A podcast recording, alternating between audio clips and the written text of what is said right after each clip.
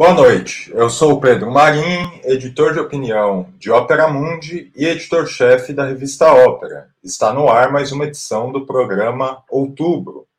O ex-presidente Jair Bolsonaro convocou uma manifestação em defesa própria para o próximo dia 25, um domingo. O ato, marcado para ocorrer na Avenida Paulista, em São Paulo, já tem a presença confirmada do atual governador de São Paulo, Tarcísio de Freitas, e do prefeito de São Paulo, Ricardo Nunes, além de uma série de deputados e senadores bolsonaristas, e conta ainda com a organização, o auxílio do pastor Silas Malafaia, da Assembleia de Deus.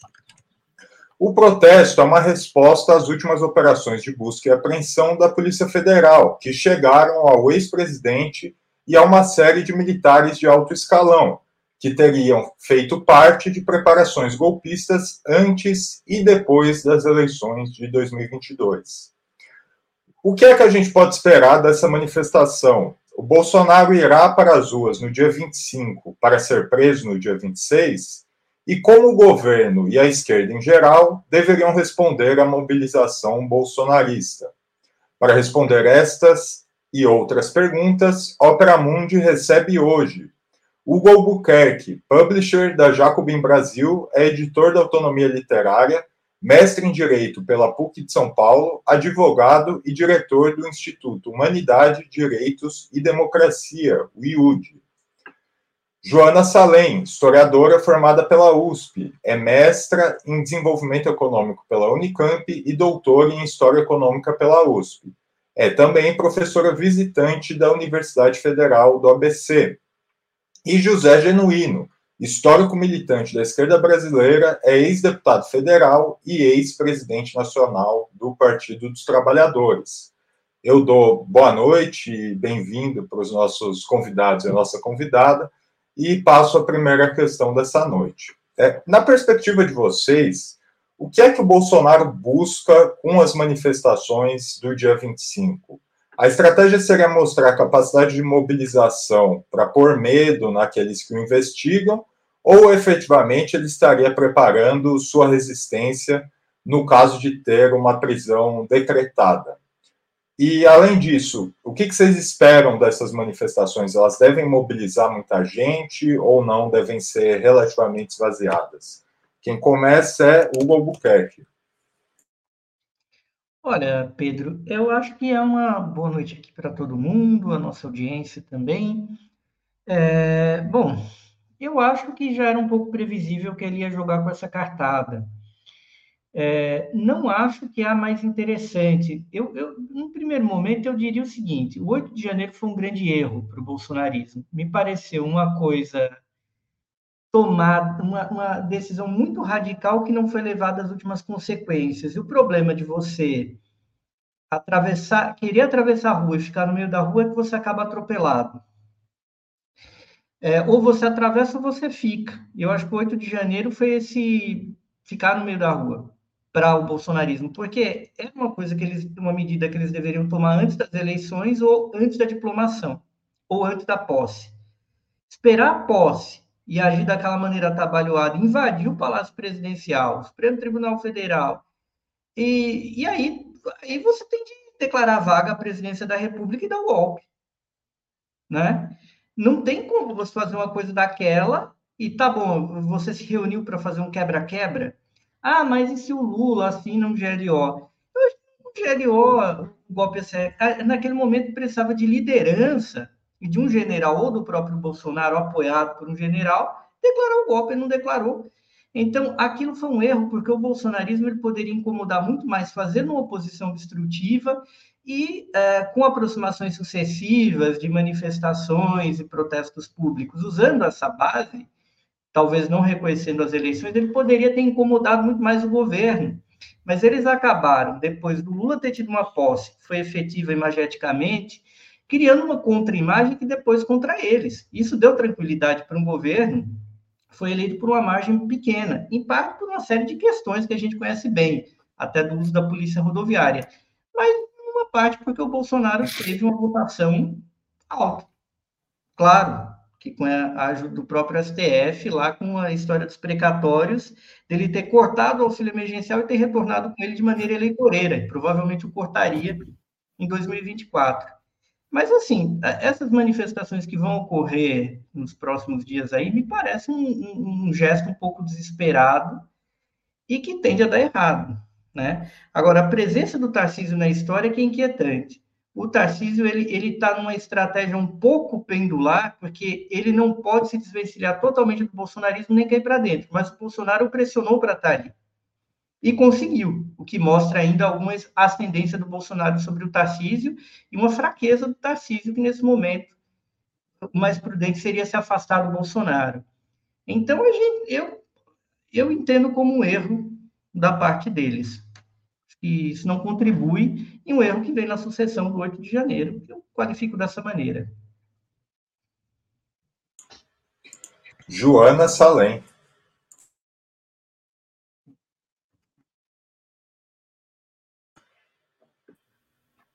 Estava no mute. Boa noite a todos, Hugo, Genuíno, Pedro. Boa noite a todos que nos assistem. Concordo bastante com a caracterização do Hugo sobre o 8 de janeiro, no sentido de que foi um plano muito mal articulado, muito mal construído, e não por acaso a, a, o fatídico, fatídico vídeo de planejamento do golpe, que é uma reunião entre tantas outras que devem ter acontecido, né? É uma das reuniões. Não por acaso o Augusto Heleno, entre outros, falavam sobre a importância de que o plano fosse, é, o dispositivo golpista fosse acionado antes das eleições, né?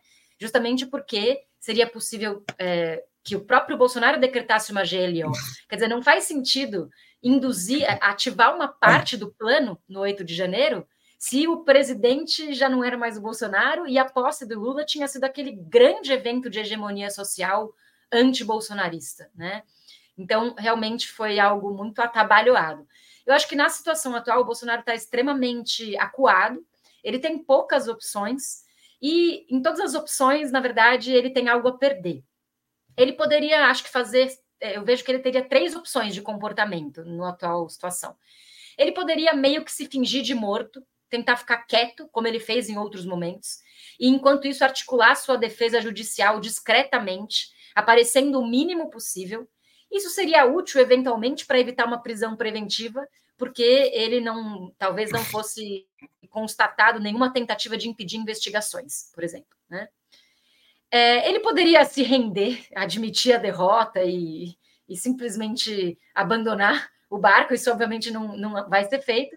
E ele podia lançar essa última cartada, que é o que ele está fazendo, ativando essa popularidade que ele ainda tem, para intimidar a justiça e intimidar os seus adversários políticos e a própria Polícia Federal. O problema dessa escolha é, primeiro, que isso vai, esse ato do dia 25 vai mobilizar uma franja muito pequena dos daqueles que ainda o apoiam, porque o poder de convocatória do Bolsonaro, embora ainda exista, ele é muito menor do que já foi antes. Né? Então, o impacto de quem já viu uma mobilização de 100, 150 mil pessoas em defesa do Bolsonaro, ver uma mobilização de 10 mil, vamos supor que tenha 10 mil pessoas, nem acho que vai chegar a isso, é, acho que é um impacto muito menor, né? Porque o poder de convocatória dele reduziu muito. É, e ele é capaz de, com isso, criar mais uma vez provas contra si mesmo. Porque dependendo do que ele falar, isso pode ser enquadrado em tipificado judicialmente como é, tentativa de sabotagem das eleições ou tentativa de estímulo a, a, a não mais exatamente ao golpismo, mas de apologia ao golpismo, né? Então, é, acho que isso é é um dos problemas. Ele realmente pode criar provas contra si mesmo e, e precipitar a sua própria prisão. Agora, por outro lado, e daí eu vou concluindo, acho que a, a, o Bolsonaro, em algum, alguma instância, talvez considere que a sua própria prisão preventiva seja benéfica, porque a sua base é engajada e pode se engajar e se radicalizar mais na sua própria defesa, caso isso aconteça, né? Caso ele se torne de fato um mártir preso do seu próprio da sua própria base social.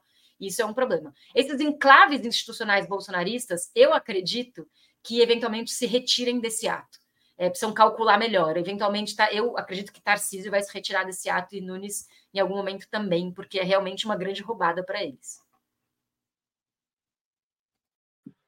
José Genuíno.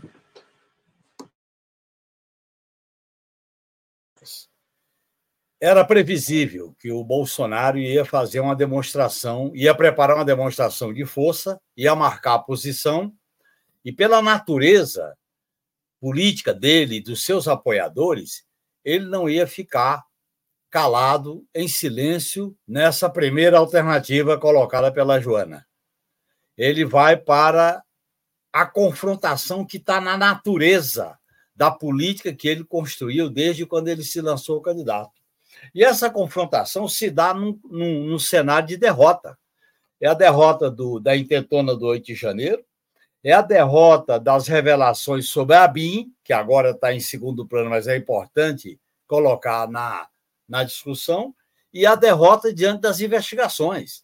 E a cada dia aparecem mais elementos, mais mensagens, mais ligações que revela a cúpula militar do plano golpista, os elementos da cúpula civil e a própria área econômica que sustentava o golpe. E, e o processo golpista ele está revelado pela investigação da Polícia Federal, está muito bem, vamos dizer assim, montado, está muito bem construído, está muito bem provado. Diante de uma situação como essa, ele não tem outra alternativa senão ir para o pro protesto, ir para a manifestação de protesto, porque a prisão dele está no processo, é uma questão de tempo. E, então, essa manifestação, ele quer dar uma demonstração de força. Eu acho que nós temos que acompanhar, porque pode ser que tenha uma representação significante. Porque se ele leva esses deputados, esses vereadores, essas lideranças para algum tipo de articulação, ele pode botar 100 mil na Paulista, é uma demonstração de força, por exemplo. Menos de 50, de 50 mil para baixo é um fracasso mas a partir de 100 mil é a demonstração de força. Então, nós temos que ficar atentos a isso aí. O que, o que chama a atenção é que a manifestação pública de rua contra a tentativa de golpe está sendo feita pela extrema-direita e não pela esquerda. Essa é que é a lição dura que a gente tira. Em relação ao 8 de janeiro, em relação às investigações, a esquerda tem que ir para a rua. Eu acho que a tarefa urgente é preparar uma manifestação uma semana depois ou dez dias depois, nós temos que ir para a rua, exigir a prisão do Bolsonaro, exigir a punição da culpa militar, exigir uma investigação rigorosa, até para apoiar o Alexandre de Moraes como ministro que está conduzindo essas investigações. Eu acho que as forças populares da esquerda não podem ficar esperando a solução judicial e policial nós estamos, nós estamos diante de uma, de uma dimensão muito grande. Ex-presidente da República, quatro, quatro estrelas, amplia o número de generais, de relações, a setores econômicos, isso tudo vai para uma investigação. Se não houver manifestação política das forças democráticas e populares, eu acho que a gente fica muito enfraquecido se depender apenas da investigação judicial, policial e das decisões do Alexandre Moraes. Até para apoiá-lo, é fundamental que a gente vá para a rua. Esse assunto, pela dimensão dele, não pode ficar sendo tratado só nas hostes do Poder Judiciário. É, há alguns anos a gente viu, uh, a gente acompanhou, né, aquela enorme mobilização nos sindicatos metalúrgicos uh, aqui no ABC, em função da, do, da decretação da prisão do Lula, né? E naquele momento a gente viu ali uma mobilização, havia pessoas que defendiam que o Lula resistisse à ordem de prisão, ao fim o presidente acabou acatando a ordem e, enfim, depois se demonstrou é, o, o, o que, que era aquela ordem de prisão, né? O que estava por trás daquilo, etc. É, mas o que eu queria perguntar para vocês é se vocês veem a possibilidade de alguma coisa parecida, alguma coisa similar, quer dizer, uma mobilização grande de pessoas é, acontecer caso Bolsonaro tenha sua prisão decretada, ou quando ele tenha sua prisão decretada, e como é que vocês veem esse cenário? Quer dizer, vocês acham que o Bolsonaro se, integra, se entregaria? Vocês acham que ele é, tentaria resistir? Se ele tentasse resistir, é, que cenário estaria colocado para o país? Agora, quem começa é a Joana Salem. É, primeiro, é muito incrível a guinada político-jurídica que o Brasil deu nos últimos cinco anos, né? Pensar que cinco ou seis anos atrás é, estava acontecendo isso que você descreveu, Pedro, aquelas cenas do Lula sendo protegido por uma massa de pessoas por conta da, da sua prisão ilegal, na realidade, que estava acontecendo. Mas o Lula é um personagem político muito respeitador das leis e das instituições, muito embora ele desde sempre soubesse que era uma operação política completamente enviesada e jurídica completamente fora das normas, ele respeitou a lei a despeito do fato de que mobiliza é, militantes mobilizados queriam que ele não se entregasse, né? Nesse sentido, a gente pode dizer que o Lula é um legalista e, e o Bolsonaro tem uma vocação muito mais é, rupturista com a lei, né? A gente vive esse paradoxo no Brasil de uma esquerda legalista, respeitadora da Constituição ou defensora da Constituição, e uma direita cada vez mais extremista, golpista é, e, e, com verves ilegais e criminosas, né? Eu acho que o Bolsonaro não tem muita opção, né? Eu, é, se ele fosse preso, se, se, a prisão dele fosse decretada, eu acredito que sim haveria uma mobilização popular. Eu acho que ele está preparando essa mobilização, então o ato do dia 25 é um indicativo para suas bases mais fanáticas, de que ele vai depender desse apoio popular para os próximos passos estratégicos que ele tomar. No entanto, eu tenho dificuldade de imaginar que ele se resistiria fisicamente. Primeiro, porque é, ele não é tão corajoso assim como ele diz que é. Né? Isso implicaria que os militantes apoiadores dele teriam que se enfrentar com a força tática da Polícia Federal. Né? Um enfrentamento físico. Não acho que isso vai acontecer, até porque esses militantes, por mais é, anti é, ou é, por mais criminosos e golpistas que sejam, eles ao mesmo tempo, paradoxalmente, são apoiadores e admiradores da polícia. Né?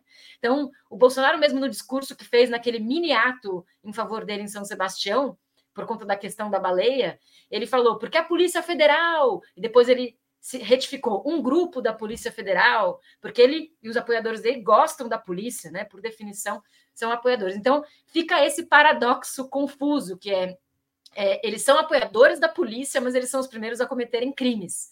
Eu acho que ele se, seria obrigado a se entregar, porque ele não é corajoso o suficiente para fazer diferente e porque é um tipo de choque é, direto entre manifestantes bolsonaristas e força tática da Polícia Federal ia pegar mal, ia gerar mais desgaste. E também há um certo cálculo, eu acho, como eu tinha dito antes, de que o Bolsonaro preso pode gerar algum tipo de capital político, né? É claro que a condenação do Bolsonaro vai tornar ele inelegível até muito mais do que 2030. Né? Mas dependendo de como correr o processo, eventualmente ele está fazendo algum tipo de cálculo em que a prisão preventiva dele, por exemplo, possa ter um efeito político favorável a ele, já que ele está no fundo do poço, né? E isso pode tornar os apoiadores dele mais fanáticos, mais engajados. Agora, ele, ele detém apoio de uma minoria da população e do eleitorado brasileiro. Isso é fato. Isso é com essa minoria que ele está precisando contar agora. José Genuíno. Olha, Pedro, Joana e Hugo, o Bolsonaro vai fazer essa demonstração de força como única saída. E ele, pelas cautelas que ele está anunciando, os cuidados que ele está tomando, ele vai evitar qualquer exagero que gere um incômodo que seria a prisão preventiva. Eu acho que o mais provável é a investigação continuar, ela se, se fortalecer com elementos, com fortes elementos probatórios, e ele passar por um processo de desgaste, é um processo de desgaste permanente, bem diferente do que aconteceu, depois eu vou citar sobre o caso do Lula. E mesmo esse discurso anti-instituição, Joana, ele é contraditório porque ele faz apologia das principais instituições repressivas do Estado.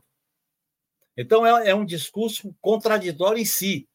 Eu acho que ele está numa, numa escalada de derrotas, no meu modo de entender. E, para virar essa situação, ele teria que fazer uma mobilização enorme no dia 25. Eu acho que não é esse o cenário. Ele vai fazer uma mobilização, eu diria, significativa, mas não ao ponto de representar uma virada. Por outro lado, eu acho que está havendo já uma movimentação em torno da disputa do, do legado dele. Por que, que o Caiado disse que vai? Por que, que o Tarcísio vai? É, já estão se colocando na disputa do eleitorado de extrema-direita. Esses, no caso do Caiado, é evidente, e no caso do Tarcísio também, porque ele, a sustentação dele depende de uma base bolsonarista que votou nele. Eu acho que ele vai. O fato do PL não fazer a propaganda do ato, o fato do próprio Silas Malafaia estar tá dizendo que vai fazer a convocação de outra maneira, já é uma certa defensiva. E eu acho que ele está vivendo uma instabilidade política, nós temos que analisar a personalidade política da figura. Primeiro, que ele, a, personalidade política dele não é de ir para o confronto, finalmente. Ele ameaça, mas não vai. É só ver o roteiro todo do processo de preparação desse golpe. Segundo, a, o entorno dele está sendo profundamente afetado. Está sendo profundamente afetado. Tanto os quatro estrelas do Exército, o comandante da Marinha, como as figuras econômicas do agronegócio, as figuras que estavam apoiando ele.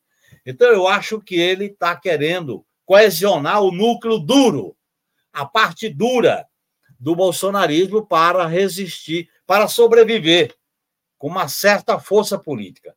Não vai ser um estouro essa manifestação do dia 25. Inclusive, eu aproveito e digo: é errado os setores da esquerda ser contra essa manifestação. Nós combatemos a manifestação, mas ela tem que se realizar. É um direito à manifestação. Assim como eu acho que ele é um investigado, ele pode fazer a manifestação porque tem alguns companheiros que estão defendendo proibir a manifestação. Isso é um erro. Você não pode proibir uma manifestação convocada por investigado. Você tem que combatê-la. E eu acho que a resposta é convocar uma manifestação dez dias depois. A esquerda deve convocar uma manifestação dez dias depois, quinze dias depois, e disputar as ruas, porque a extrema-direita está querendo ocupar as ruas para se viabilizar politicamente diante das derrotas na eleição municipal e principalmente olhando para o futuro em 2026. Hugo Albuquerque. Bom, eu acredito, bom, tirando paralelo do que aconteceu com o Lula e até com a Dilma, que a gente precisa lembrar que houve grandes manifestações contra o impeachment, mas elas não evitaram o impeachment, nem as manifestações pela liberdade do Lula elas foram importantes, mostraram força, demonstraram ali que um setor da sociedade apoiava o PT naquele momento. Mas para impedir a medida propriamente dita, elas não seriam capazes, porque é, em, termos pacíficos, o único meio de uma manifestação é, se tornar obstrutiva da decisão das instituições é se elas conseguirem, de alguma maneira, travar o país por meio de uma greve geral, por meio de um bloqueio. E me parece que o Bolsonaro não tem força para isso, nem tem meios para isso. Né? Vamos parar o país por conta disso? Vai ter uma grande greve dos caminhoneiros? Aparentemente não. Ele precisaria demonstrar essa força para evitar uma prisão. Claro se ele chamar uma grande manifestação, isso marca uma relativização. Olha, ele ainda tem muito apoio. Se essa manifestação for fraca, isso expõe ele mais ainda. Agora, é figurativo. Uma manifestação maior ou menor não vai evitar a prisão se ela tiver de acontecer por outros fatores. E se ela não, ela deixar de acontecer, muito provavelmente é por fatores de bastidor que talvez a gente desconheça, de negociação com a cúpula do Exército, né? É, eu tenho muitas dúvidas de quanto de quanta gente Bolsonaro hoje pode colocar na rua. E eu tenho muita dúvida que ele teria apoio empresarial e apoio de setores da sociedade a ponto de obstruir o país para emparedar o STF. A gente precisa lembrar que quando ele tinha a caneta na mão, ele tentou fazer isso no 7 de setembro, lá de 2021, e ele fracassou. Ele tentou de novo no 7 de setembro. Essa coisa do 7 de setembro virou quase que uma anedota. É... Eu acredito que ele está tentando uma coisa meio parecida agora, mas sem potencial destrutivo e que resta muita dúvida do que ele vai conseguir levar. Ele está tentando levar lideranças. Eu, eu tenho certeza que ele poderá levar deputados. E sem a caneta mão, na mão, levar algumas lideranças ali. Mas ele dependeria realmente do Tarcísio estar presente, do Nunes estar presente, mas isso pode ser um tiro no pé dos dois também, né? Do Nunes, principalmente, que é candidato aqui em São Paulo. E o Bolsonaro tem uma alta taxa de rejeição. Então, eu entendo que se ele levar muita gente, não vai evitar a prisão por isso, a prisão vai ocorrer ou deixar de ocorrer por outros fatores. E eu não vejo a capacidade, nenhuma articulação do bolsonarismo hoje na direção de conseguir isso. Mas concordo com o companheiro José Genuíno, quando ele coloca que a esquerda deveria se colocar nas ruas e não ficar reativa, contando com as instituições. Tem um custo depois, até porque essas tais instituições elas estão longe de serem confiáveis como a gente viu no passado recente, e talvez a gente veja no futuro recente também. É, essa é justamente a próxima questão. Nessa semana, chegou a ser divulgado nas redes que diversas torcidas organizadas tinham feito um chamado unificado por uma contra-manifestação no dia, no dia 25. Essa informação é, é falsa, foi desmentida pelas lideranças das torcidas. Mas, na opinião de vocês, como que os setores da esquerda deviam responder à manifestação bolsonarista? Se deveria organizar contra-manifestações, por exemplo, no mesmo dia, como há setores que defendem, ou numa data diferente, ou ainda, é, a terceira opção, não organizar manifestação nenhuma, deixar justamente que o STF e a Polícia Federal uh, atue sozinhos e solitários, né? É, agora, José Genuíno. Olha, retomando a minha colocação anterior, eu acho que as forças populares, a esquerda, deveria convocar uma manifestação para 10 dias, 15 dias depois. Fazer uma convocação unitária de todos os sindicatos, todos os movimentos estudantis, todos os partidos de esquerda, personalidades, para exigir exigir a, a punição da cúpula militar envolvida no golpe, prisão de Bolsonaro, garantir uma investigação rigorosa dos que planejaram, executaram e promoveram a intentona golpista 2 de janeiro. Todos esses fatos que estão sendo revelados é material de sobra para a gente fazer uma mobilização política em defesa da, da, da democracia, dos direitos e combater a extrema-direita. Eu acho que essa seria a grande resposta. Não, não no mesmo dia. Isso é um erro, porque aí seria dar muita importância, porque no mesmo dia vai gerar em torno da manifestação deles. Tá certo? E segundo, que pode parecer provocação. Não fazer nada eu acho que é um defensismo muito grande. Desde o 8 de janeiro de 23, nós estamos numa expectativa de bater palmas para as instituições. Nós temos que apoiar nas ruas as, as atitudes das, das instituições quando estão no sentido correto. Eu acho que nós temos que ir para a rua para exigir punição, a prisão e apoiar as decisões tomadas pelo do Alexandre Moraes assim como a, a investigação feita pela Polícia Federal. Agora, fazer isso nas ruas, ficar parado, ficar batendo palma, torcendo, eu acho que é uma atitude passiva. Por outro lado, veja bem, Pedro, eu acho que é interessante, eu voltando à questão, o, qual é a estratégia e o caminho que o Bolsonaro quer fa fazer? Ele quer dar uma demonstração de força, não vai ser algo tão grande, aí eu concordo com o Hugo, ele não será capaz de paralisar o país, de criar um impasse constitucional, institucional, não tem essa força, não tem. Ele vai dar uma demonstração mediana de força, essa demonstração de força mantém ele vivo, tá certo?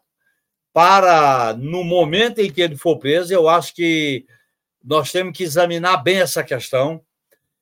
As investigações têm que ter um ritual, tem que ter uma substância, tem que ter uma coleta de provas, tem que ter um grau de legitimidade que diminua a capacidade de se vitimizar dele. Que quem é preso se vitimiza. Agora, tem que diminuir essa vitimização no máximo possível. Ele está ele tá investigado, ele está sendo investigado. Portanto, assim como os, os generais da reserva, ou, ou que estava na ativa, e outros, estão investigados. O investigado ele tem que ser tratado como investigado. Eu digo isso porque surge no nosso meio algumas pessoas é mais ou menos olho no olho, olho por olho, dente por dente. Não pode ser isso. Nós temos o devido processo legal, a consistência das provas, o direito de defesa. O investigado pode se manifestar nas ruas em relação à sua, à sua, à sua defesa, pode, isso é um direito dele. Nós temos que, nós não podemos cometer um tipo de vale-tudo que mais tarde, como disse o Hugo, a gente já viveu isso, se volta contra as posições progressistas. Portanto, eu acho que ele tem que se concentrar é numa grande manifestação, 10 dias, 15 dias depois. Hugo.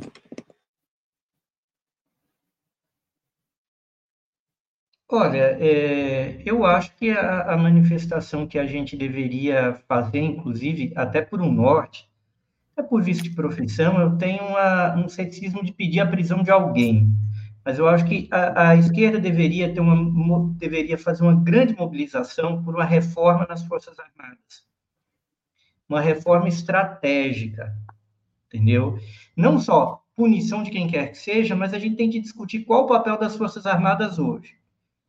Porque a impressão que a gente tem ainda mais para quem tinha alguma dúvida disso, depois do que foi o governo do Bolsonaro, com enorme participação militar, é que a velha doutrina do inimigo interno está colocada. Esse inimigo interno não é qualquer inimigo interno, é a esquerda. E não é, por tudo que a gente viu da história da esquerda, quando a esquerda ocupou o, país, o poder no país, não é uma esquerda antidemocrática, no sentido, sei lá, até mais caricato do que poderia se imaginar. Então, Dito isso, que justificaria depois da Guerra Fria e depois da própria esquerda ter ocupado o poder que uh, a, do, a, velha doutrina do inimigo interno não só subsista, como tenha sido aplicada e isso esteja conectado com o que foi o governo Bolsonaro no desastre. No desastre que ele foi depois de uma ditadura militar, que já por si só foi um grande desastre, mas a gente precisa lembrar que o governo Bolsonaro foi um governo mais militarizado que os governos da própria ditadura e que, no fim das contas, com a pandemia, levou mais cidadãos brasileiros à morte que a ditadura. Não que a ditadura não tenha aprontado pouco, aprontou muito. Torturou, matou, desapareceu, matou povos originários.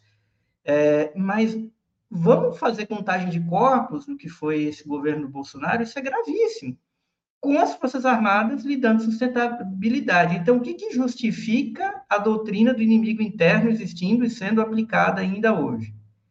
A gente tem que se defender de quem? Eu acredito que a direção da esquerda, sendo bastante propositiva, é não, não é a ideia de ensinar bons modos numa academia militar, direitos humanos. Eu acho isso besteira.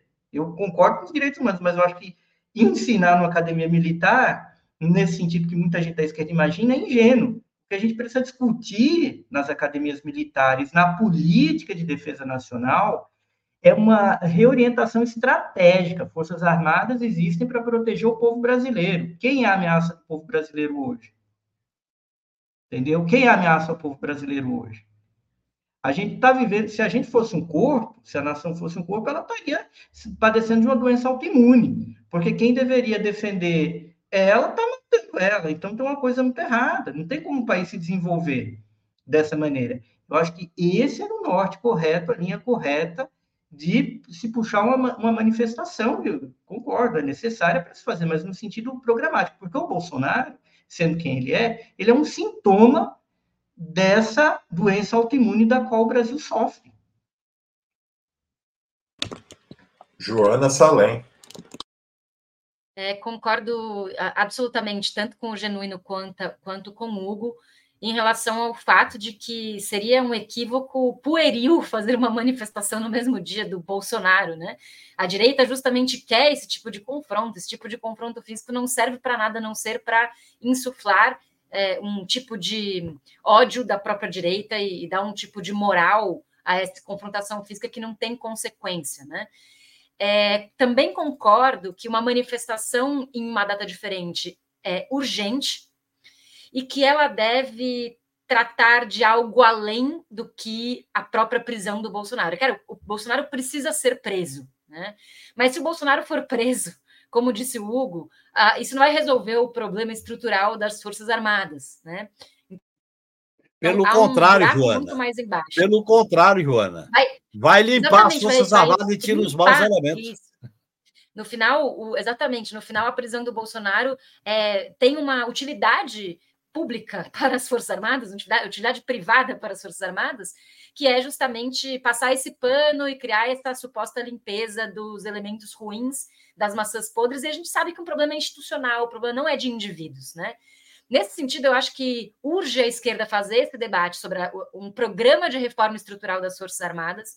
Eu sinto que existem especialistas nesse assunto, mas que a, os movimentos populares, a esquerda de modo geral, não está preparado para é, discutir e apresentar um programa de reforma estrutural das Forças Armadas de maneira completa. É um debate que ainda está engatinhando, tenho a sensação que falta é, na nossa cultura política aprofundar esse debate.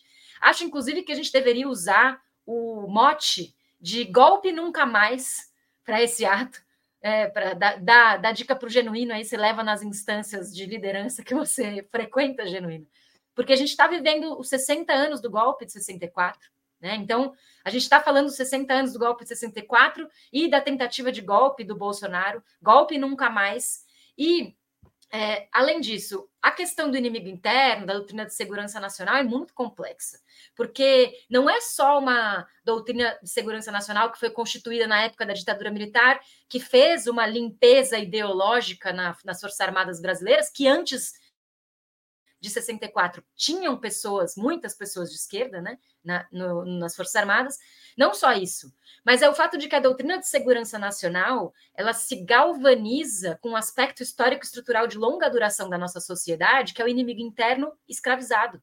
A doutrina de segurança nacional não é um fenômeno dos últimos 50 anos das Forças Armadas. Na realidade, ela ela é a gênese de todo o corpo repressivo que existiu no Brasil desde que existe o Brasil. Então não é que nós, como país, estamos vivendo uma doença autoimune nos últimos, nas últimas décadas, penso eu, Hugo. Penso que essa é a nossa Constituição Nacional. Nós nunca, nu, nunca fomos um povo que se identifica plenamente consigo mesmo.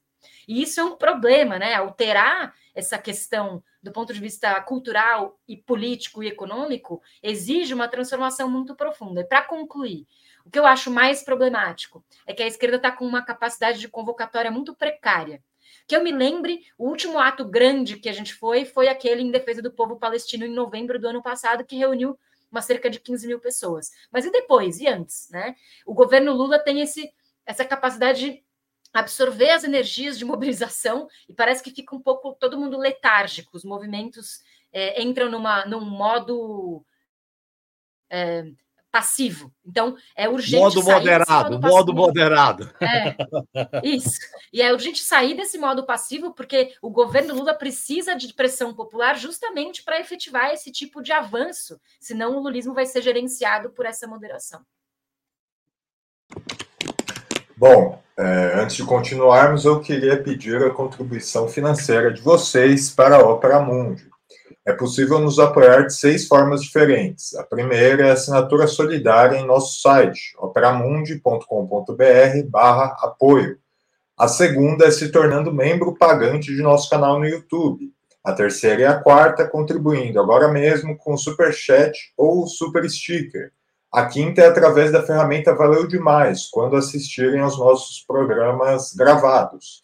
E a sexta é através do Pix, a nossa chave é apoie.operamundi.com.br e nossa razão social é última instância editorial.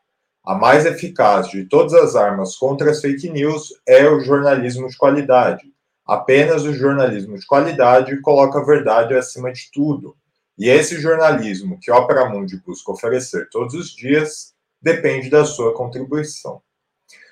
É, Chama a atenção que o governador Tarcísio de Freitas tenha confirmado presença nesse ato em defesa do Bolsonaro e até surgiu aqui uma explicação interessante. O Genuíno falou como, sobre como tem essa, digamos, né, o, o, os, o pessoal ali que está no barco agora querendo dividir o espólio, né, pegar o espólio do Bolsonaro, é, herdar é, a, a fortuna dele. Mas, alguns dias atrás, o, o Tarcísio de Freitas, por exemplo, era afagado pelo presidente Lula durante um evento é, no dia 2 de fevereiro no Porto de Santos, aqui em São Paulo.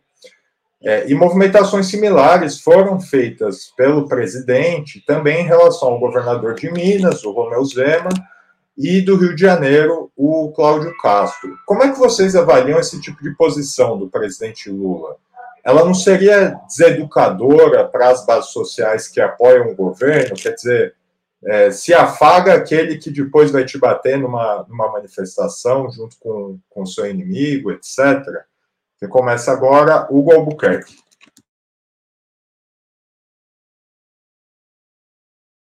Olha, Pedro, eu acho que tem um risco no que o Lula faz, mas ao mesmo tempo é o que o Lula fez durante o primeiro e o segundo mandato dele. Né? Ele está tentando fazer o quê? É, ele está tentando, de certa maneira, distensionar publicamente. Se ele tomar uma pancada depois, um desses governadores vai aparecer como vilão. E segundo, que ele abre uma porta também, porque esses governadores dependem de verbas do governo federal, para que eles reduzam um pouco a intensidade ali. O caso do Zema é de um sujeito que ou ele vai capitular isso daí, ou ele vai ter problemas, porque o Zema, no primeiro mandato, gerou endividamento no estado de Minas Gerais, que é um negócio totalmente maluco, né? A gente vê a direita normalmente falando isso de, de endividamento da parte da esquerda, e na verdade o que o Zema fez passou de qualquer conta, e logo, logo ele diminui um pouco a retórica e aceita esses afagos do Lula, ou ele vai se ferrar, assim, de um jeito muito grande.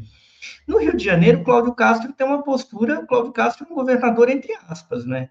Ele é sujeito, ele é o, era o vice de um outro governador, muito entre aspas, que é o Wilson Witzel, que caiu e o Cláudio Castro ganhou por conta de um cenário de uma crise absurda no Rio de Janeiro. Mas o Castro, até mesmo no segundo turno, deu um apoio pro forma para o Bolsonaro, mas ele tratou de ficar o mais neutro possível. O Álvaro Gondói é o Tarcísio, até por ele administrar uma máquina muito maior, com muito mais liquidez, e que ele, Tarcísio, pessoalmente, tem um futuro político. Então, a estratégia do Lula é essa. Tem esse efeito que você falou, tem um outro efeito. Se o Tarcísio entrar numa colisão muito forte com o Lula, vai, vai pegar forte para ele pela maneira como o Lula o tratou. Então, o Luiz Inácio de bobo não tem nada nesse sentido. É, é claro que o Tarcísio ele tem uma digamos, uma tendência a distensionar, uma, uma tendência a se afastar do Bolsonaro. O que me surpreende nessa conversa inteira não é o que o Lula falou para o Tarcísio naquela, é, naquele ato público, onde o Lula se coloca como um parvo, mas de parvo não tem nada, e na verdade põe o Tarcísio numa situação complicada. É o que o Bolsonaro pode ter feito para fazer o Tarcísio declarar publicamente que vai à manifestação. Isso é uma outra questão porque, de certa maneira, Tarcísio e Bolsonaro são duas táticas diferentes desse papel político dos militares. Por que diabos que o Tarcísio. Quem centralizou o Tarcísio? Ou ele teve uma ideia genial da cabeça dele? Eu não acredito que ele teve essa ideia genial da cabeça dele, porque isso não é bom para ele. E um político, por pior que seja, ele tende a agir é, conforme o que, que, o que seja mais útil, o que, que seja mais conveniente. Então, eu acho que a coisa passa um pouquinho por aí. O que, que é o papel político do comando do Exército Brasileiro? Que é, é uma coisa que nem deveria existir. Quando eu falo em doença autoimune, Joana, claro, a gente sabe todos os problemas do Brasil, mas eu falo mais pontualmente da questão militar e a dinâmica que ela tomou na segunda metade do século XX no Brasil, que aí ela teria essa feição, fazendo uma mal comparação organicista.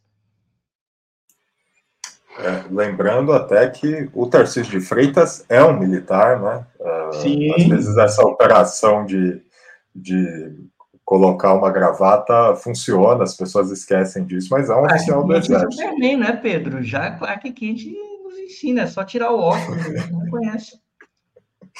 Joana Salem. É, bom, isso é uma coisa que eu não tinha pensado, Hugo, sobre uh, o papel oculto da influência do comando militar sobre o comportamento do Tarcísio. De fato, o Tarcísio joga um jogo bolsonarista low profile, né? Ele sai um pouco daquela carga de tensão, da polarização constante, do engajamento é, em todos os aspectos, inclusive nas mais absurdas fake news que deixam as pessoas perplexas do lado de fora e elas não conseguem nem falar sobre outra coisa, né? Ele faz um outro jogo e eu acho que é uma extrema-direita perigosíssima essa do Tarcísio, que de fato corresponde com setores das Forças Armadas que estão agora é, se invernizando e se aparentando como constitucionalistas, né? Que é uma extrema-direita que é extremista, que é violenta, que quer destruir o Estado, que quer, ou melhor, quer destruir é, a economia popular e os direitos sociais e quer fortalecer o braço armado do Estado, né? É, mas que se é, traveste de um perfil tecnocrático. O PSDB fez muito tempo isso na, na, política regional, principalmente no Sudeste, né? E o problema é que, com o advento do bolsonarismo, a situação é ainda pior, né? Porque é uma, é uma direita ainda mais extremista, que agora também tem essa vertente pseudotécnica. É, acho que o, a estratégia do Lula é a de sempre que ele sempre fez, né? Ele está buscando entre aspas, neutralizar a oposição ou acalmar e desativar o dispositivo bolsonarista típico da oposição. A gente tem que lembrar, por exemplo, que muito mais grave do que ele trocar elogios e afagos públicos com Tarcísio é, por exemplo, ele, ele produzir um plano safra que entrega crédito barato para o agronegócio com mais volume do que o próprio Bolsonaro. Quando ele faz isso, ele está usando dinheiro público para tentar quebrar a base econômica e política do bolsonarismo do agro, que é a base mais importante, porque é que financia tudo isso também, né? Então, acho que isso é grave, porque mesmo essa estratégia pragmática de incorporar republicanos no, nos ministérios, né, e sem garantir todas as votações, como ele pretende, é problemática, porque muitas vezes essa extrema-direita que está sendo cooptada por um centrão que está entrando no governo, que a gente sabe que é de direita também, ela está sendo cooptada para votar a agenda neoliberal do arcabouço fiscal, né? Não é nem para votar é, pautas progressistas que realizam avanços é, que são importantes para a agenda de direitos sociais que a gente pretende construir no país. Então, também é, acho que é um, um, um, jogo de pragmatismo que muitas vezes é uma, um, uma não é nem uma nem, nem tem utilidade pragmática que deveria, porque é, o programa estabelecido pelo Lula acaba sendo insuficiente, acaba aderindo a umas a agendas que não são as agendas da esquerda estrito senso, né? E, bom, acho que, no, por outro lado, Bolsonaro não é pragmático. Bolsonaro é um extremista e ele, ele muitas vezes atua é, rompendo com quem quer que seja. Não, eu acho que nesse, nessa próxima semana vai ser decisiva, porque, na minha opinião, o Tarcísio ainda tem a oportunidade de se afastar do bolsonarismo em nome desse perfil pseudo-técnico que ele está tentando desenvolver. José Genuíno.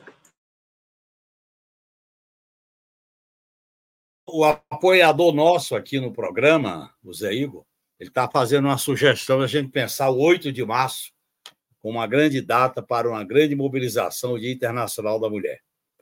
E eu lembrei também que nós vamos lembrar os 60 anos do golpe militar. Então, o mês de março e o mês de abril é uma grande oportunidade para a gente levantar a bandeira, golpe nunca mais, e destacar, Hugo, essa tua sugestão de uma reforma estrutural nas Forças Armadas, na relação das Forças Armadas com os poderes constitucionais, na relação das Forças Armadas com a sociedade e discutir uma política de defesa nacional.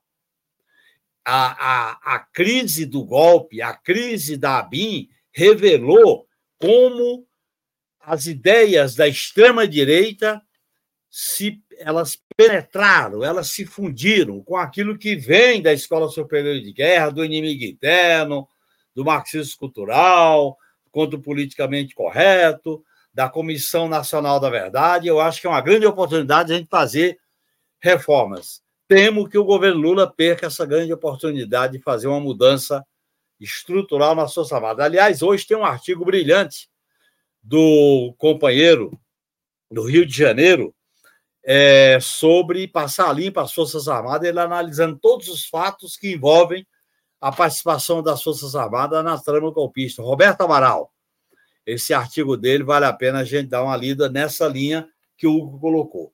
Eu entendo que o que o, que o Lula fez com o Tarcísio, Zema e Claudio Castro é do caráter do governo do Lula.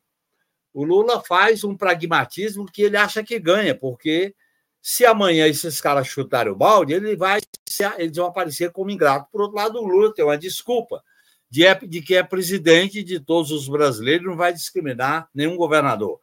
Então ele bota ele, ele bota os caras numa saia justa, porque precisa também de recursos do governo federal. Agora, a discussão do caráter, das mudanças, das transformações, aí envolvia, é claro que não é uma aliança com essa direita, seja a direita extremada, seja a direita civilizada, entre aspas. Eu acho que tem uma coisa importante para a gente discutir.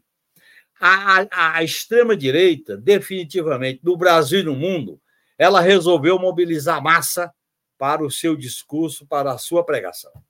Tá está acontecendo nos Estados Unidos, agora acontecendo na Europa, acontecendo é, na Argentina. Portanto, a esquerda tem que traçar uma tática, uma estratégia, levando em conta esse elemento.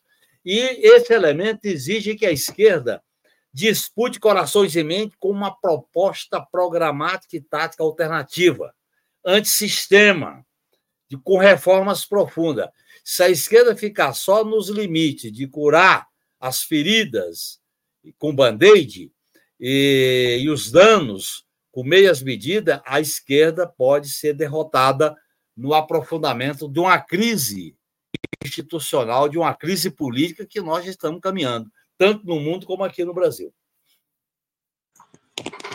É, justamente essa questão das Forças Armadas é, a gente vê que o governo Lula ele tem mantido uma posição de contemporização com os militares até, até agora, né? É, a gente tem aí dois símbolos muito importantes disso, que é o José Múcio, o ministro da Defesa, e o comandante do Exército, Tomás Paiva, que a propósito deu uma, uma entrevista ao Globo essa semana, né? deu declarações ao, ao Globo, é, defendendo Freire Gomes, o antigo comandante do Exército, e defendendo o Estevam Teófilo, dizendo que ele, ex-comandante do Cotter, dizendo que ele não teria condições de é, operacionalizar movimento de tropas, esse tipo de coisa. É, na opinião de vocês, já não é chegada a hora do Lula mudar essa atuação junto com os militares ou não? Ou esse é o momento de prosseguir nessa contemporização, esperar, é, por exemplo, que as investigações avancem. Porque eh, se tem uma coisa é, interessante que a operação da Polícia Federal revelou, é como militares golpistas que estavam envolvidos naqueles planos permaneceram nos seus cargos mesmo é, durante o governo Lula. Né? O, o caso do Estevam Teófilo, ex-comandante do COTA, ele ficou no alto comando do Exército até janeiro do ano passado. Quer dizer, ele teve aí vários meses para, enfim, fazer seja lá o que ele, o que ele gosta de fazer, né? Quem começa agora, Joana Salem. É, bom, eu acho que já passou da hora, a gente já falou sobre isso em outros programas. Na verdade, acredito que o governo Lula perdeu uma oportunidade histórica já de ter feito isso depois do 8 de janeiro. Porque o pós 8 de janeiro, a situação de conivência e apoio das Forças Armadas aos golpistas foi oficial, foi institucional. Foram aquelas duas linhas que se formaram do interventor com a Polícia Militar do Distrito Federal de um lado e uma linha do Exército contra a polícia do outro. Aquela cena é absolutamente representativa sobre o que o governo Lula deveria ter feito na semana seguinte, que era simplesmente demitir a alta cúpula do Exército, exonerar todo mundo, inclusive abrir investigação é, que fosse suficiente, que fosse é, capaz de eventualmente punir os responsáveis com é, tirar a aposentadoria, né? Porque esses caras tudo se reformam, tudo se aposentam e ficam vivendo a vida numa boa depois de cometer crime contra o Brasil. Né? Isso é um problema. Agora, aqueles que não cometeram crimes de maneira direta ou escandalosa, como todos esses da cúpula bolsonarista que a gente consegue ver com provas, e que agora estão sendo utilizados como operação limpeza do Exército, vou citar dois nomes: o próprio Thomas Paiva e o Freire Gomes. Eles estão sendo utilizados como na, dentro de um argumento absurdo de que na verdade foram as próprias forças armadas ou o próprio exército que impediu o golpe, né? Que na verdade tinha uma pequena um pequeno grupo de bolsonaristas golpistas e que a instituição resistiu a essa tentação é, a partir do Freire Gomes, do Thomas Paiva e de outros. Ocorre que uma coisa talvez o, o Vilas Boas, o Vilas Boas não, o Braga Neto esteja correto, né? Freire, Freire Gomes é um cagão Provavelmente ele não, ele não aderiu porque ele viu que a correlação de forças era desfavorável. Né? É, depois da eleição do Lula, depois da posse de 2 de janeiro. Provavelmente antes da, daquele evento, ele teria, ou provavelmente antes das eleições, haveria mais possibilidade né, de uma adesão como essa. O Thomas Paiva é o cara que era comandante da AMAN, da Associação Militar de Agulhas Negras, quando o Bolsonaro, dentro da AMAN, anunciou sua candidatura dentro do quartel, o que é proibido por lei, em 2014, e fez um discurso ultra inflamado aos cadetes, falando que ia virar o Brasil para a direita. E foi aplaudido pelos cadetes. Isso só aconteceu porque o Thomas Paiva permitiu. No mínimo, ele foi omisso, no mínimo, ele foi conivente. Então, por mais que ele faça discursos mais moderados e constitucionalistas hoje em dia, ele tem uma responsabilidade direta nesse ovo da serpente, que foi a formação do bolsonarismo como subproduto do projeto político das Forças Armadas. Eu gosto bastante das teses do Piero Lerner a respeito disso, professor da UFSCar. Ele diz: as Forças Armadas forjaram o Bolsonaro. Da mesma forma, elas podem descartar o Bolsonaro e continuar operando em torno de projetos políticos relacionados, inclusive, com o butim do Estado. E a gente tem que lembrar que o item do PAC, um dos itens do PAC mais valiosos, é o item de defesa para as Forças Armadas, enquanto elas conseguirem pressionar o governo, inclusive por recursos econômicos, eventualmente esse projeto político é, continua dando poder para determinados setores e continua sendo forjado para uma nova oportunidade. Né? Então, acho que passou da hora. Se 8 de janeiro havia essa grande oportunidade que foi perdida, agora há de novo essa oportunidade, que é menos intensa do que 8 de janeiro, na minha opinião, mas que ainda assim merece a atenção do Lula e ele deveria é, aproveitar para fazer essa reforma. Por último, vale muito a pena assistir esse vídeo dessa cena que eu comentei para a gente lembrar o que foi a construção da candidatura do Bolsonaro dentro dos quartéis, que é algo proibido por lei. Então, o, o vídeo está no canal do Carlos Bolsonaro, me desculpe a sugestão de canal, né? É, mas esse vídeo é importante historicamente. É o Bolsonaro fazendo seu primeiro discurso, lançando sua candidatura dentro da MAN, sob comando do Thomas Paiva. Isso só aconteceu com a conivência do Thomas Paiva. Isso é um problema. Bom, fica a indicação de, de vídeo da Joana, mas não se inscreva no canal de Carlos Bolsonaro, se inscreva aqui no canal de Ópera Mundi. É, José Genuíno. É positiva a punição de figuras importantes que estavam na cúpula das Forças Armadas. Assim como é positivo a punição e a prisão do inelegível Bolsonaro. Agora, isto não é suficiente para defender a democracia, os direitos e uma segurança política diante da intervenção militar. Nós temos que mexer na mudança do artigo 142, repito, que consagra a tutela militar. Nós temos que aprovar a quarentena não só para cargos eletivos, mas também para cargos executivos, que é fundamental nós temos que abrir um debate sobre o que é uma política de defesa pública que rompa radicalmente com essa ideia do inimigo interno, da, da ideia da revolução cultural que vem do olavismo, da ideia do marxismo cultural que vem do Coutinho na, na Escola de Comando Estado-Maior do Exército e por aí fora.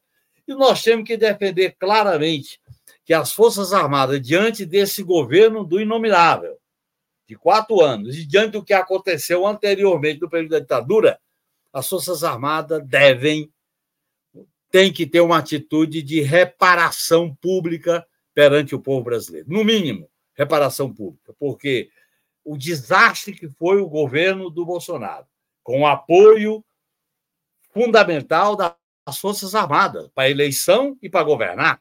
A quantidade, não é só pela quantidade de militares, pelas funções que eles exerciam. Assim como, no período anterior, nós temos, que aí eu vou repetir o artigo do Roberto Amaral, o, o, o título do artigo, tem que passar as Forças Armadas a limpo. Nós não podemos continuar com essa tutela, com essa espada, com os pronunciamentos militares. Mesmo que eles façam um recuo tático, como fizeram na, na transição democrática, isso volta novamente, porque na, na, na transição democrática, eu estava lá no parlamento, eles aceitaram não promover os que estavam denunciados por crime contra os direitos humanos, não promoveram, mas também não julgaram, não abriram o processo. É essa, essa, esse medo, esse temor, essa maneira conciliadora de tratar as Forças Armadas ao longo da história da República é exatamente uma das causas que geram o intervencionismo, as ameaças e os golpes. E o país tem que tirar uma lição. O que aconteceu com a intentona e com o que está sendo revelado agora, pessoal, não foi um assunto menor, não foi um assunto corriqueiro. Isso não foi cogumelo após a chuva, foi um assunto muito grave. As tentativas e as articulações que queriam levar o país a um golpe de Estado, a uma ruptura radical. Isso não é qualquer coisa. Isso prosperou, cresceu, se alimentou, ou por, pelos golpistas ou pelos omissos, dentro de uma instituição. Uma instituição que dá guarida para tudo isso, pessoal, tem que passar por reformas profundas. Hugo Albuquerque. Eu concordo aqui com a Joana, com o Genuíno. É, precisa sim passar por uma reforma. Eu acho que o período do Bolsonaro, assim como a ditadura militar, foi um momento em que a ala liberal das Forças Armadas se reuniu com a ala de extrema direita e juntas, quando elas se unem, elas produzem mudanças em 64, eles conseguiram derrotar os militares nacionalistas, terminar de expurgar militares de esquerda que existiam, e mas de, no, já nos fins da ditadura eles se desuniram. É importante notar que quando eles se reúnem, que a sala liberal que tem o Tomás Paiva, mas tinha o Vilas Boas, eles dão as mãos, o governo do Bolsonaro se torna possível. Bolsonaro vem lá da ala fascista, da ala radical, do general Silvio Frota, porque o Silvio Frota tinha um ajudante de ordens que era o, que o atual general Heleno, e o Heleno tem um imediato, que é o Braga Neto, que é quem lidera realmente isso daí. Por conta, de novo, tal e qual na ditadura, esses dois setores, uma vez no poder, brigam. E os fascistas vão tentar dar um rodo nessa ala mais liberal, e é o que me parece que gerou uma certa desestabilização. Isso tem um profundo acordo estratégico, uma discordância tática. São os mesmos problemas que existem entre liberais e fascistas na história. Né? Não só no que diz respeito aos nossos militares. Isso demanda uma reforma, mas para essa reforma poder acontecer, demanda mobilização popular, demanda uma efetiva, não é abstrata, uma efetiva mobilização dos trabalhadores, dos sindicatos, dos movimentos. Isso tem de ser uma pauta urgente da esquerda. Isso tem de ser uma pauta urgente da esquerda, não é brincadeira uma coisa dessa, porque se isso não acontecer, e se a esquerda não contrabalancear essa que é a grande discussão, que não é a prisão de fulano, cicrano. Gente, se prisão, eu concordo com a prisão do Bolsonaro, me parece que há evidências que, que justificam a prisão dele. Porém, se prisão adiantasse alguma coisa, o Lula não era presidente agora. Tá? Se prisão adiantasse alguma coisa, os militares não estariam no poder agora na Argentina. Eu estou dizendo que eu sou contra a prisão do Videla? Não, o Videla tinha motivos para ser preso e ter morrido na cadeia. Mas estou dizendo, se isso tivesse um efeito político, Milei tem uma vice, que é uma figura orgânica dos militares lá na Argentina. Então, a prisão não é o nosso objetivo. Por quê? Porque é errado, é certo? Não, não é. É porque é inefetivo. O que pode fazer a diferença é uma reforma, uma reestruturação das Forças Armadas, que, na realidade, é uma reestruturação do próprio país. E isso tem de passar por mobilização, porque, do contrário, é ilusório que a gente consiga nomear um ministro da Defesa diferente do Múcio. O Lula tem a responsabilidade dele? Tem, mas não é só o Lula. a gente também. A gente tem de começar a puxar uma coisa aqui, de baixo para cima, para mudar essa realidade, que é o nosso, é, é, é, o nosso grande objetivo. O nosso grande objetivo não é somente Bolsonaro na cadeia. Eu até entendo que ele deva ir, mas isso nem de longe vai mudar essa realidade. É a reestruturação das Forças Armadas. Esse que tem que ser um dos nossos principais objetivos. Bom, chegamos assim ao final de mais uma edição do programa Outubro. Antes da gente se despedir, eu gostaria de fazer um apelo para os nossos espectadores para que acompanhem também o nosso trabalho jornalístico no portal Opera Mundi, em operamundi.com.br. Além da cobertura contínua e dedicada aos principais acontecimentos internacionais, nós também estamos publicando matérias e artigos de opinião sobre os temas tratados aqui hoje. Bom, eu conversei hoje com Hugo Albuquerque, Joana Salem e José Genuíno. Eu agradeço a participação dos nossos convidados e também agradeço a você, nosso espectador, por ter acompanhado mais esse programa. Até o próximo.